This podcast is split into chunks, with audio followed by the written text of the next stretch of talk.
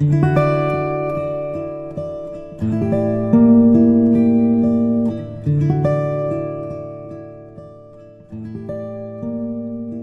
喜欢的人是在深夜里轻声说晚安的陪伴。我喜欢的声音是在黑暗里带来一束光的温暖。世界太匆忙，或许你应该停下脚步，听听我们的讲述。睡前故事，晚安电台，在这个夜晚，让淘淘的声音陪你入眠。晚安，这个世界。以爱为名的人。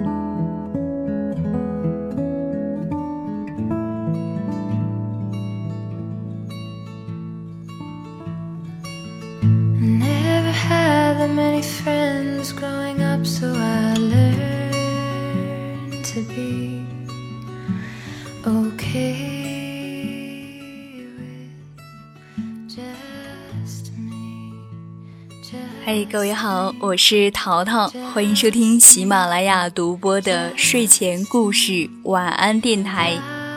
我也欢迎你在收听节目的时候加入我们的睡前故事公众微信平台，添加睡前故事为好友，就可以找到我们，阅读和聆听更多睡前故事。你也可以在新浪微博或者喜马拉雅检索“听桃若儿”。来找到我，收听到我的更多有声故事。今晚我带来的故事是：忘不掉的人，就应该去找他。作者：K K 拉雅。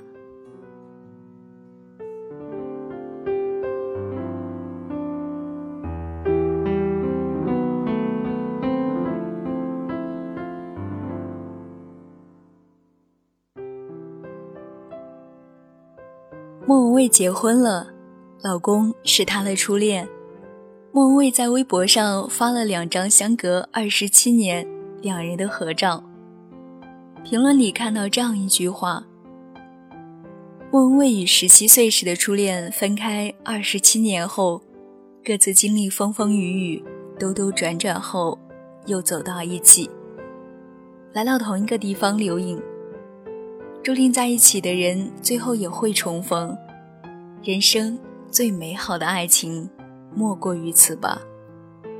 不禁有些潸然，想起我和苏南也是这般。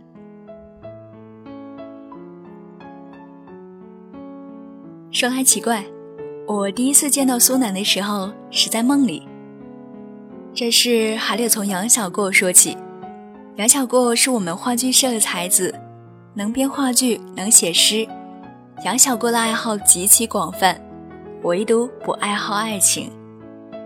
这个从不相信爱情的杨小过，有一天落寞又忧伤的跑来跟我聊天，说他在北大操场上和一个失意的哥们儿喝酒，这哥们儿有一个暧昧了一年的女孩，在他觉得胜出在握去表白的时候，居然被拒绝了。而杨小过嘴上说的那个哥们儿。就是苏南，他把自己灌醉在了操场上。之后我就做了个梦，梦见我在一个陌生的地方要找谁，一个穿着黄色夹克、戴着一副黑框眼镜的男孩朝我走来。我知道他是苏南，尽管我从未见过他，只是从杨小过的嘴里听到过他的名字，但在梦里。我们像是早已约定好的两人，没有半点陌生和尴尬。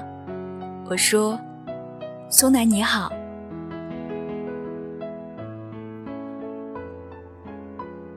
这个奇怪的梦让我纳闷了很久。我给自己心理暗示是因为中了小时候父母念叨的那句：“你要用功读书，长大了考清华北大的魔咒。”然而，当我第一次见到苏南的时候，我才明白，这和什么外貌、学历全然没有关系，只是因为苏南就是苏南。就好比你曾经为自己设定好了你理想的 Mr. Right 应该是什么样子，而等到他真的出现的时候，那些设定的条件和要求却统统被自己否定。心里有个呼唤的声音在告诉你：是的，你要找的那个人就是他。我和苏南的见面是在一次活动聚会上，苏南跟着杨小过来了以后，我就开始走神了。他和我梦境里的样子相差不大，眼神温和，不帅，丑乖丑乖的。我在阳台上回头撞见他对我微笑的眼睛时，就知道了，我和他肯定会发生些什么。他后来接近我没几天，我就问他：“你是不是喜欢我？”他被我这一问傻了眼，愣了半天。点了点头。那，你愿意和我在一起吗？于是我就这样和苏南在一起了。我是那种喜欢你，你不用追；不喜欢你，你追也没有用的人。所以其实当我问苏南，你是不是喜欢我的时候，言外之意是，我喜欢你啊，笨蛋。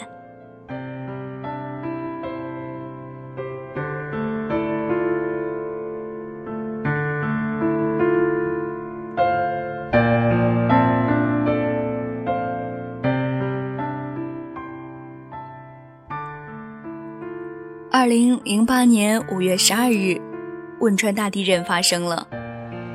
那个摧毁无数生灵的十四时二十八分零四秒，地动山摇的时候，我正在四川一个小镇的小学给孩子们上课。那是学校社团组织的为期一周的支教活动。我所在的地方离震源还是有点距离的，但也明显感受到强烈的震感。讲桌上的粉笔盒和书被晃到地上，门窗发出仿佛随时会裂开的声响。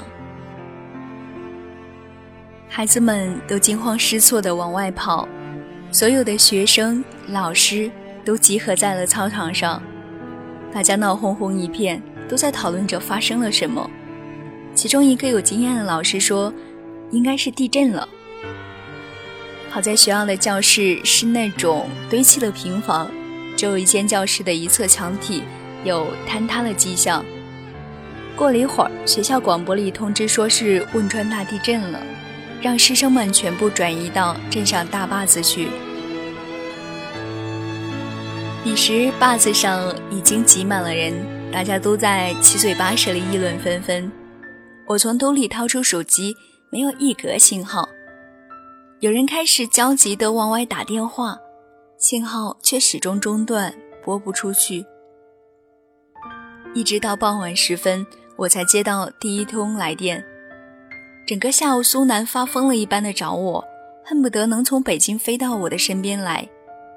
而事实上，他也的确这么做了。三天以后，苏南从北京飞到成都。再从成都坐汽车到小镇所在的县城里，我看到的苏南是坐着县城送救济用品的车过来的。其实我所在的小镇也并非重灾区，几乎没有什么人员伤亡，但是为了安全起见，大家还是陆陆续续搬到了平房外面。整个看上去真的很像是一片排列有序的难民营，就是在这片难民营里。我见到了苏南，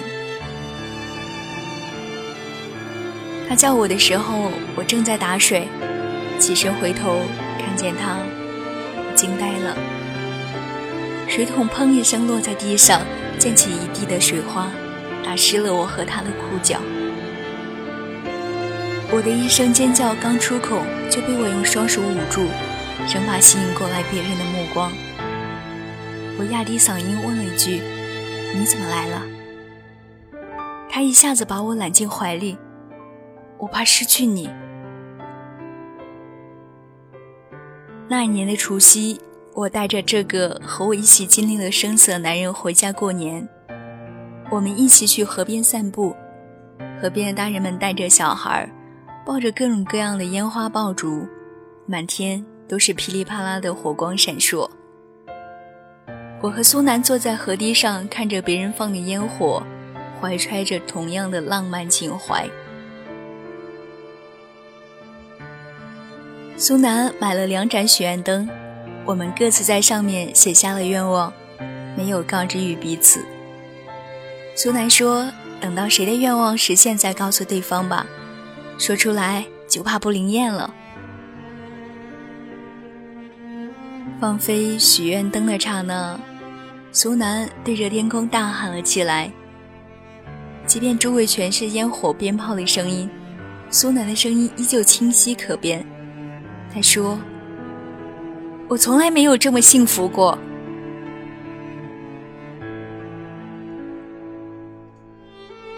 大学毕业，我和苏南的团聚梦仍然没有实现。苏南去了深圳，我留在了重庆工作。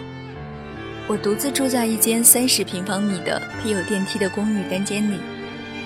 一个人的时候还是会害怕，所以。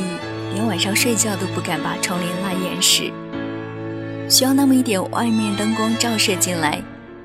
在湿热的夏天的深夜，每次我被热醒，抱着杯子大口大口喝水的时候，光脚站在二十六楼的阳台，任晚风吹拂的时候，总是会去想念远在深圳的苏南，然后就不会感觉那么的孤单。国庆节，我飞去深圳见苏南，他住在公司安排的员工宿舍里。昏暗的走廊尽头放着四个上下铺床位的房间，房间乱七八糟堆积着各种东西，残留着汗味的衣服在南方潮湿的气候里显得更加难闻。我看着眼前的一切，眼泪就涌了出来。苏南帮我擦去泪水，安慰道。这只是暂时的，我会尽快想办法调去重庆的。我点点头，立马帮苏南收拾起房间。而我在收拾的时候，意外发现了一样东西，那是一份文件袋里夹着的资料。我看到苏南在大学里申请过美国一所大学研究生。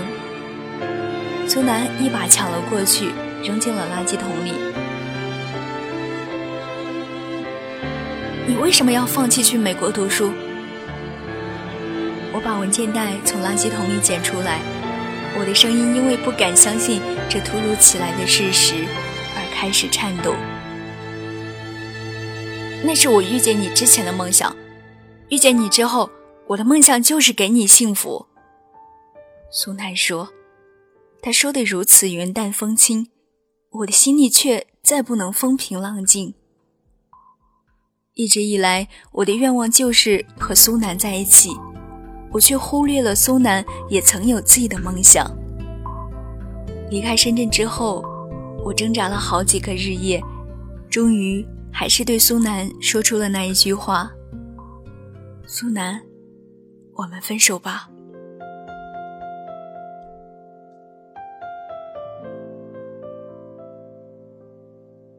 二零一二年四月二十一日，成都体育中心，我和苏南坐在外围的看台上，周围的人举着荧光棒在欢呼，有节奏的唱着。那年，我们望着星空，有那么多灿烂的梦，以为快乐会永久，像不变星空陪着我。这是苏南对分手的最后一个请求。就是陪他看一场他爱的五月天的演唱会。苏南把这一切都用 DV 拍了下来。苏南和我在一起以后保持的习惯，就是每一次我们一起去旅行，苏南都会用视频记录。他说，等到我们结婚的那一天，就把它放映出来。我说，好呀，到时候肯定会感动一大片人的。我们曾幻想过很多婚礼的场面，我还想着要凑够九十个不同人给的一毛钱的硬币，去民政局领证的那一天，往那桌上一铺，全都是我们领证用了钱，多酷啊！可是我们都知道，这一切在这个夜晚之后都将成为不可触及的幻想。从成都返回重庆的火车本来只需要两个小时，但那一夜，我们像经历了一生那般漫长。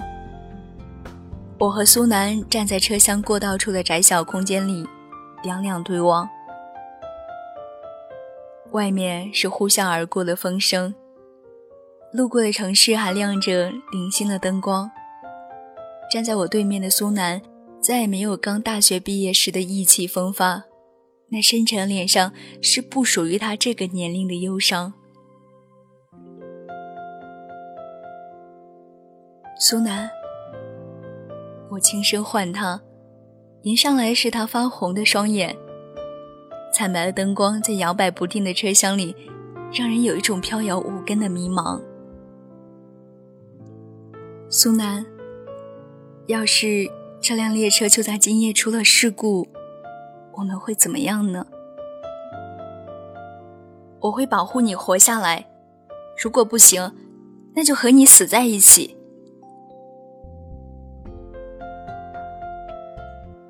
然而，我们都没有死，生活还是得继续。苏南最终拿到了美国那所大学的 offer，飞去了他梦想的求学殿堂。二零一三年，我在北京一个人去了一次北大，坐在未名湖畔的长椅上，看见手牵手走过的男孩女孩，想起几年前的冬天，在这个校园的这个湖畔。苏南也是这样牵着我的手走过，我忍不住给远在大洋彼岸的苏南发了一条信息：“苏南，那年除夕你在许愿灯上写的是什么愿望？”我写的是：“一定要让你成为我的新娘。”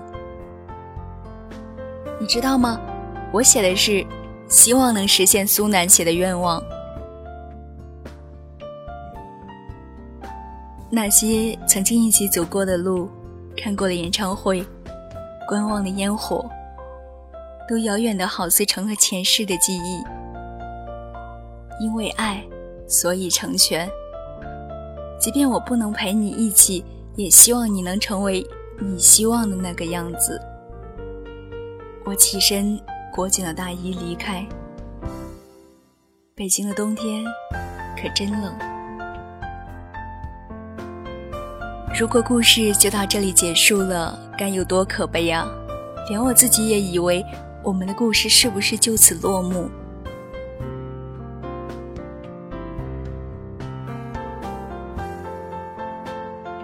幸好还有时间这个东西，给我们机会去修订一些错过。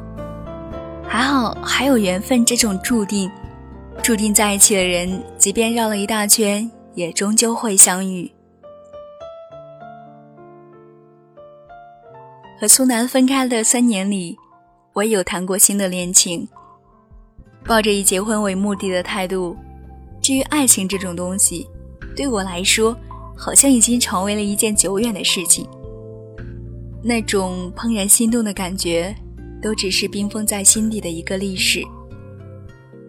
第二年，家里人开始给我介绍各种相亲对象，我都以种种理由拒绝了。拒绝不了的，就给个面子去见一见。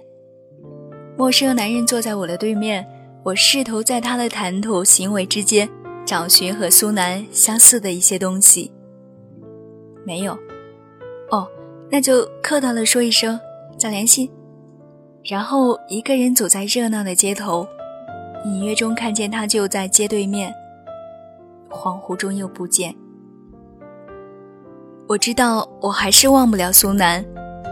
在每一个无助的夜里、孤单的夜里，我都会想到他，想着我正在想念的他，是不是也同样在想着我呢？然后默默抹眼泪。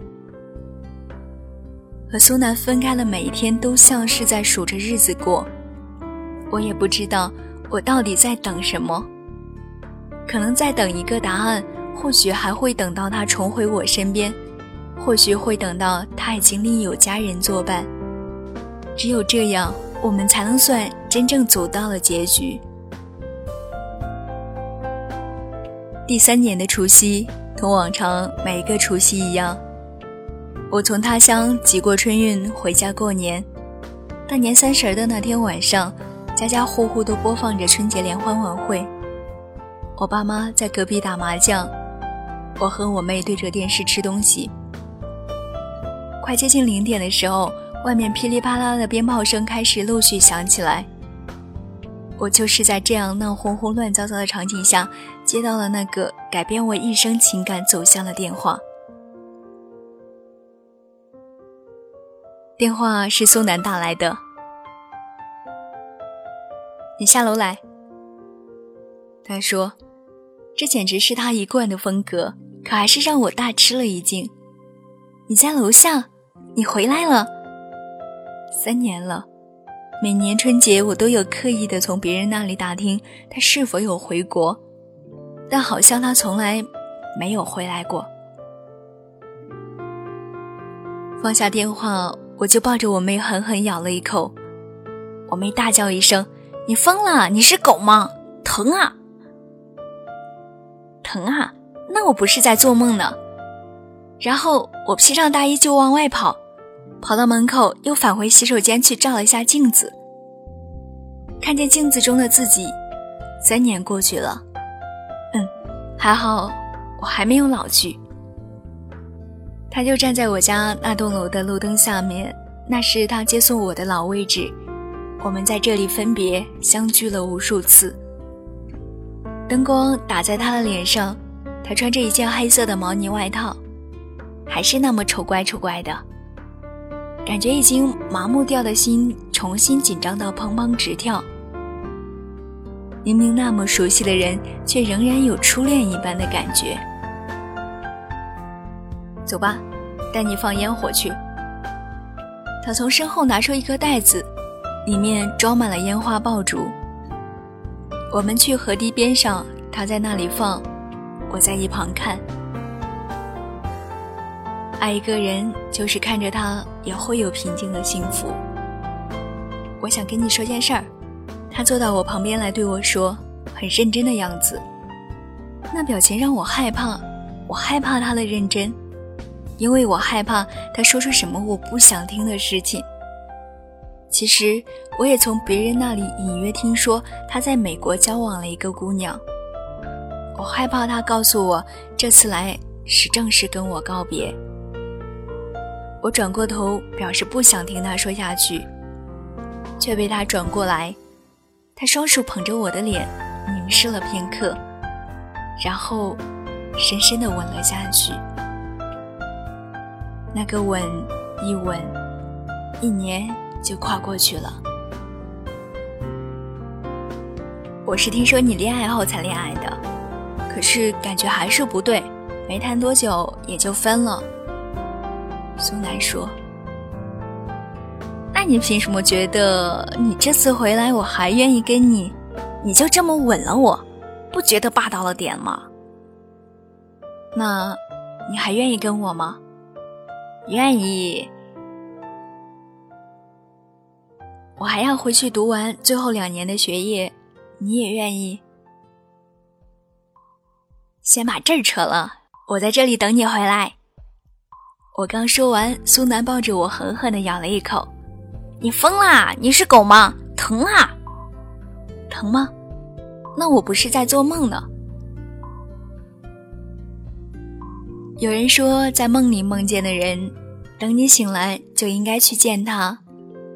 经历千山万水仍然忘不掉的人，回来就应该去找他。如果一切还来得及，就应该试试。爱情啊，难免会走一些弯路，才能找到抵达幸福正确的途径。不过还好你还在，还好我没有将就。我要感谢苏南比我勇敢。我需要用一颗纯洁的心灵来拯救我的灵魂和肉体。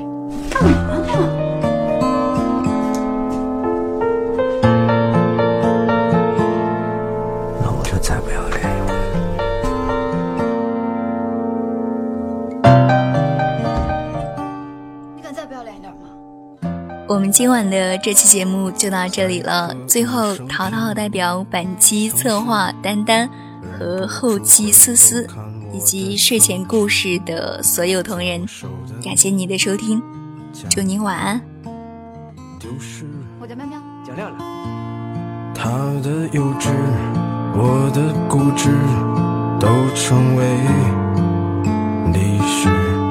破的城市，平淡日子，他要寻找生活的刺。生活是这样子啊，不如是啊，转身撞到现实啊，又只能如是啊，他却依然啊，对现实放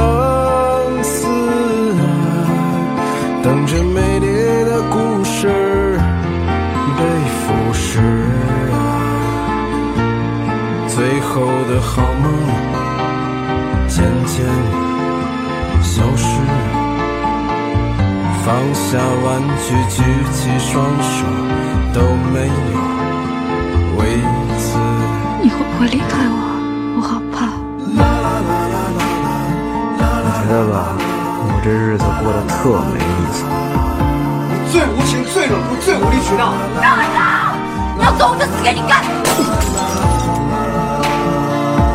他的幼稚，我的固执，都成为历史。我的城市，平淡日子，他要寻找生活的刺。生活是这样子，烦不烦呢？不是啊，转身撞到现实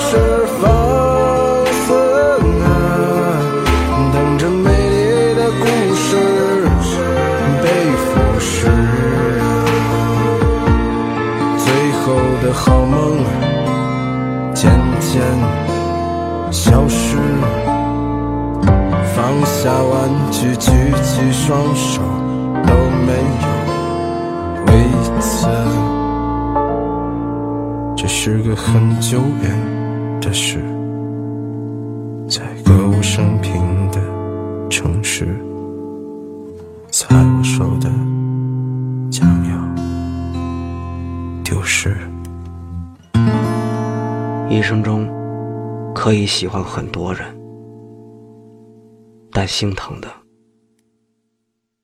只有一个。